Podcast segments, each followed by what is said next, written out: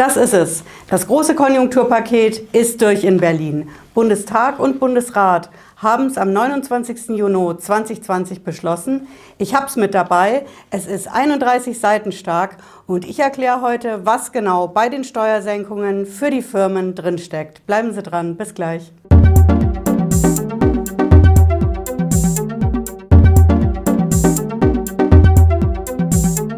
Ich bin Patricia Lederer, ich bin Rechtsanwältin in der Frankfurter Steuerrechtskanzlei Lederer Law.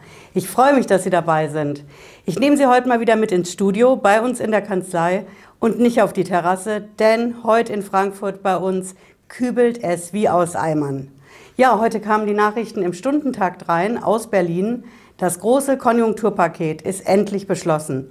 Bundestag, Bundesrat haben es in Sondersitzungen durchgepeitscht heute und es ist endlich da, 29. Juni 2020. Und am Mittwoch diese Woche, am 1. Juli, kann das Ding in Kraft treten. Wir schauen uns heute mal ganz genau an, was drin steht. Keine Sorge, die ganzen 31 Seiten gehen wir heute nicht alle nochmal durch. Ich habe ja schon eine Menge Videos dazu gemacht, von der Phase, wo es im Bundesfinanzministerium war, in der Gesetzgebungsphase. Ich habe die ganzen Videos in einer eigenen Playlist. Wenn Sie wollen, schauen Sie rein und hören sich auch im Podcast zu den Videos das Ganze nochmal an. Ich habe es hier unten verlinkt, wo Sie den Podcast finden. Wir schauen uns heute nur die Punkte an, über die ich bisher noch nichts berichtet habe. Erster Punkt ist natürlich die Mehrwertsteuersenkung. In aller Munde, jeder spricht drüber. 19 auf 16 Prozent, 7 Prozent gehen runter auf 5. Das ganze Ding kommt jetzt definitiv am Mittwoch. Bei der Mehrwertsteuer ist es so, wer meine Videos kennt, weiß, wie er seine Rechnungen zu schreiben hat. Was muss ich bei den Rechnungen wann anwenden bei der Mehrwertsteuer? Entscheidend ist einfach das Lieferdatum oder wenn ich eine Leistung erbracht habe, wann habe ich geleistet. Stichtag ist der 30.06. Alles, was bis dahin abgerechnet wird, auch wenn es jetzt erst im Juli oder August ist oder auch später, das hat noch die alte Mehrwertsteuer. Und wenn ich was ab dem 1.07. leiste oder liefere, dann hat es den neuen Mehrwertsteuersatz. Wenn ich was verschicke, ist entscheidend das Versanddatum, also nicht, wann es beim Empfänger ankommt. Das sind die Basics für die neue Mehrwertsteuer. Was mir persönlich an der neuen Mehrwertsteuer ziemlich gut gefällt, das ist, der Bundesfinanzminister hat eine sogenannte Nichtbeanstandungsregelung rausgebracht. Die haben das veröffentlicht. Und das heißt konkret, dass das Finanzministerium und natürlich auch die Finanzämter bestimmte Sachen bei der Mehrwertsteuer jetzt in der Übergangsphase nicht beanstanden, wenn es dann später zur Steuerprüfung kommt. Und das betrifft konkret zum Beispiel die Gastwirte in der Nacht vom 30. Juni auf den 1. Juli. Wann soll ich da umstellen? Punkt 0 Uhr, meine gesamte Kasse neu programmieren, schaffe ich gar nicht. Das heißt, wenn in der Nacht von Dienstag auf Mittwoch was nicht korrekt läuft, dann wird das nicht beanstandet bei der Steuerprüfung. Das gilt auch für die Taxifahrer. Bei Taxifahrten ist es ja so, wenn ich nicht eine monatliche Sammelrechnung kriege, zum Beispiel als Firma, dann kriege ich immer diese Quittungen. Thermopapier oder noch die handschriftlichen Belege, etwa so. Und der Taxifahrer schreibt immer die Summe drauf, die ich zahlen muss und gezahlt habe und den Satz von der Mehrwertsteuer. Die rechnet er nicht aus. Und bisher stand da eben 7 Prozent. Ab Mittwoch wird da 5 Prozent stehen. Wenn in der Nacht von Dienstag auf Mittwoch das nicht so korrekt läuft und da auch mal noch die alte Mehrwertsteuer draufsteht, dann gilt dafür auch diese Nichtbeanstandungsregelung vom Bundesfinanzministerium für die nächste Steuerprüfung. Und der Kinderbonus kommt, definitiv, aber ein bisschen anders als geplant. Das ist in letzter Sekunde noch geändert worden im Finanzausschuss. Der Kinderbonus kommt jetzt für jedes Kind, für das ein Elternteil im September 2020 einen Kindergeldanspruch hat. Entscheidend ist für den Anspruch der September. Und wie viel gibt's? 300 Euro gibt's nicht auf einen Schlag, sondern das Ganze wird verteilt auf September und Oktober. Dann war in der Diskussion, wird es in Raten, in gleichen Raten ausgezahlt? Gibt's 100, 100, 100, 150, 150? Im Endeffekt ist es jetzt so, September und Oktober. Im September gibt es 200 Euro und im Oktober gibt es nochmal 100 Euro an Kinderbonus. Der dritte Punkt, das sind die Steuersenkungen für die Firmen. Die sollen den Firmen in der schweren Corona-Krise nicht nur helfen, sondern vor allen Dingen wieder das Wachstum fördern und die Investitionen. Und was zählt natürlich dazu, wenn ich investieren will, dann sind das natürlich die Abschreibungen. Das ist der erste wichtige Punkt bei den Steuersenkungen. Abschreibungen, normalerweise muss man gleichbleibend, wenn man was kauft, abschreiben. Diese Abschreibungen ändern sich jetzt. Es kommt die sogenannte degressive Abschreibung wieder. Also eben nicht so, sondern ich kann am Anfang relativ viel abschreiben, nämlich 25 Prozent von meinem Kaufpreis netto und die nächsten Jahre dann halt dementsprechend weniger, bis ich runter bin auf 0 oder Restwert 1 Euro. Diese Abschreibungsmöglichkeit kommt. Der zweite Punkt bei den Steuersenkungen ist die Verlustverrechnung. Die kommt auch wie erwartet. Ich kann jetzt 2020 meine Verluste mit dem letzten Jahr, so ich denn da Gewinn gemacht habe, verrechnen. Und zwar bevor ich die Steuererklärung 2020 abgebe. Das ist der entscheidende Knackpunkt und der große Unterschied. Weil normalerweise kann ich ja, wenn ich eine Steuererklärung abgebe, meinen Verlust, der unten rauskommt, natürlich in das letzte Jahr zurücktragen und mir was von der Steuer letztes Jahr damit zurückholen, die ich bezahlt habe. Aber das geht jetzt auch ohne Steuererklärung in 2020, sondern quasi schon einen Schritt vorgezogen. Ohne Steuererklärung der Verlust, mit dem ich rechne in 2020, den kann ich zurücktragen nach 2019 und mir meine Steuerzahlung 2019 ganz oder zum Teil zurückholen. Ist ein bisschen tricky. Schauen Sie gerne mein Video dazu an, in dem erkläre ich ganz genau, wie das geht. Aller guten Dinge sind natürlich auch bei den Steuersenkungen drei, klar. Der dritte Punkt bei den Steuersenkungen ist, dass die Rücklagen, die die Firmen bilden oder gebildet haben in den letzten Jahren, da tut sich was. Ich kann als Firma in Deutschland, wenn ich eine Investition plane, weil ich zum Beispiel eine Maschine, selbes Beispiel, oder eine YouTube-Kamera, was auch immer, für die Firma anschaffe, dann kann ich, sobald ich weiß, dass ich das anschaffe, auch wenn ich es noch nicht angeschafft habe, eine Rücklage bilden. Die Rücklage mindert meinen Gewinn in dem Jahr, wo ich sie bilde. Und wenn ich das dann kaufe, dann kann ich es wiederum abschreiben. Für diesen Kauf, Abbildung der Rücklage, da gibt es Fristen. Das ist eine relativ komplizierte Sache. Das ist im Paragraphen 7g im Einkommensteuergesetz geregelt. Ich habe ihn auch hier unten verlinkt.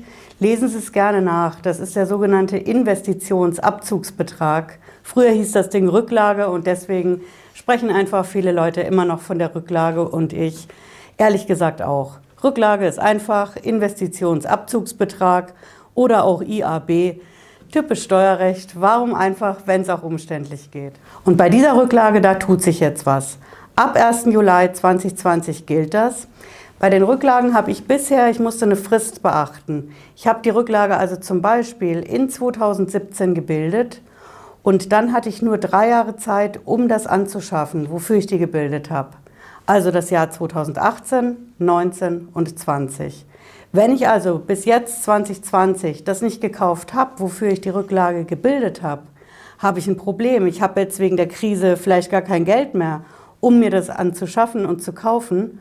Und dann müsste ich die Rücklage auflösen, ich müsste meine Steuer ändern, Zinsen bezahlen, wobei das mit den Zinsen auch noch nicht so ganz ausentschieden ist. Schauen Sie auch gerne mein Video dazu an. Auf jeden Fall, wenn ich die auflöse, ich habe nur drei Jahre Zeit für eine Rücklage, die ich gebildet habe bei der Steuer. Und diese drei Jahre werden jetzt um ein Jahr auf vier Jahre verlängert. Das kommt definitiv. Es steckt aber nicht nur Gutes drin in diesem Gesetz, was heute verabschiedet worden ist, sondern es sind auch ein paar echte Kröten drin. Ich habe hier zum Beispiel in dem Artikel 6 das drin. Da wird mal so nebenbei, klammheimlich könnte man fast sagen, die Abgabenordnung geändert mit den Verjährungsfristen bei der Steuer. Das sieht wirklich so aus, als wird da mal wieder eine To-Do-List, die schon lange in der Mache ist, abgearbeitet. Aber das Ding kommt definitiv. Das wird auf jeden Fall ein echt heißer Sommer. Schon mal in erster Linie für die Steuerberater. Für die gibt es jetzt richtig viel zu tun. Die ganze Steuersoftware muss ja umgestellt werden. Die Firmen, die diese Software anbieten, Datev und Konsorten, die arbeiten mit Hochdruck dran. Dienstagabend soll das Ganze kommen, damit ab Mittwoch schon korrekt gebucht werden kann.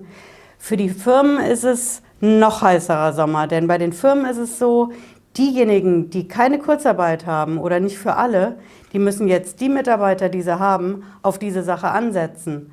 Denn ich muss ja alles ändern. Ich muss mein Rechnungsprogramm ändern. Wenn ich Glück habe, bin ich in der Cloud und da wird es automatisch geändert. Aber ich muss Sachen abrechnen, auch in der Übergangsphase muss ich zusehen, dass das korrekt läuft, denn ansonsten ist das Ganze massig Futter für die nächste Steuerprüfung.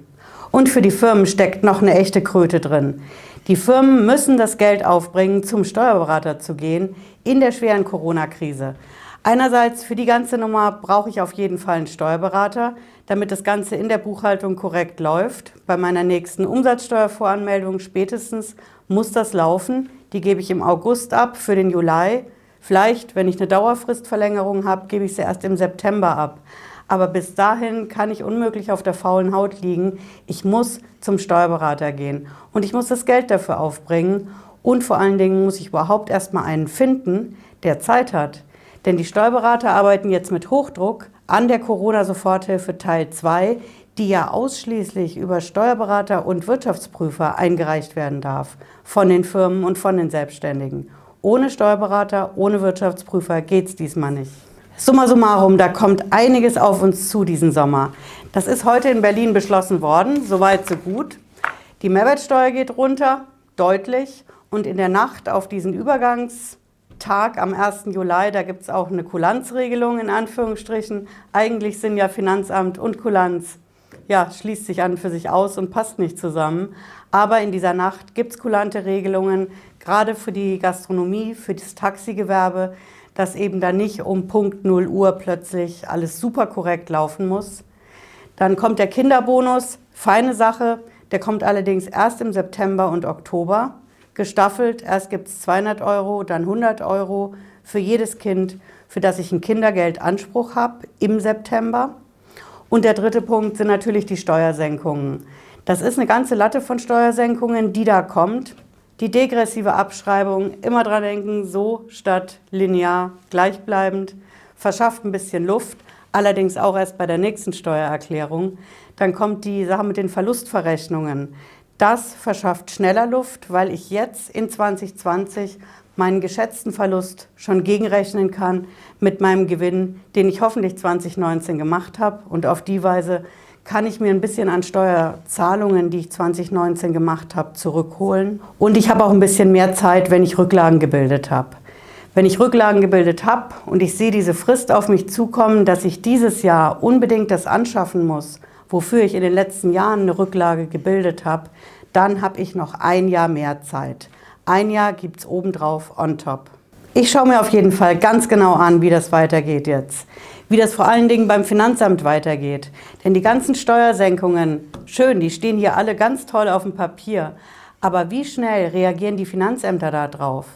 Wird es so sein wie bei dieser ganzen Sache im März, als wir die Steuerherabsetzung gemacht haben?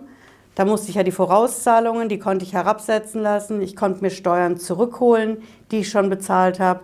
Das ist bei den Finanzämtern teilweise wirklich flott gemacht worden, teilweise wirklich das Gegenteil davon. Ich habe Schreiben in der Kanzlei bekommen mit der Aufforderung, ich soll doch mal nachweisen, wieso meine Mandanten, die zum Beispiel in der Gastronomie arbeiten, besonders schwer von der Corona-Krise betroffen sind. Wenn das hier bei den Steuersenkungen auch so läuft, schauen wir mal. Ich halte auf jeden Fall hier auf dem Laufenden auf dem Kanal darüber. Wenn Sie es nicht verpassen wollen, lassen Sie unten gerne ein Abo da und wir sehen uns, wenn Sie mögen, nächsten Freitag 18.30 Uhr wieder oder zwischendurch, wenn es wie heute was Aktuelles zu berichten gibt. Bis dahin, bleiben Sie gesund. Ciao.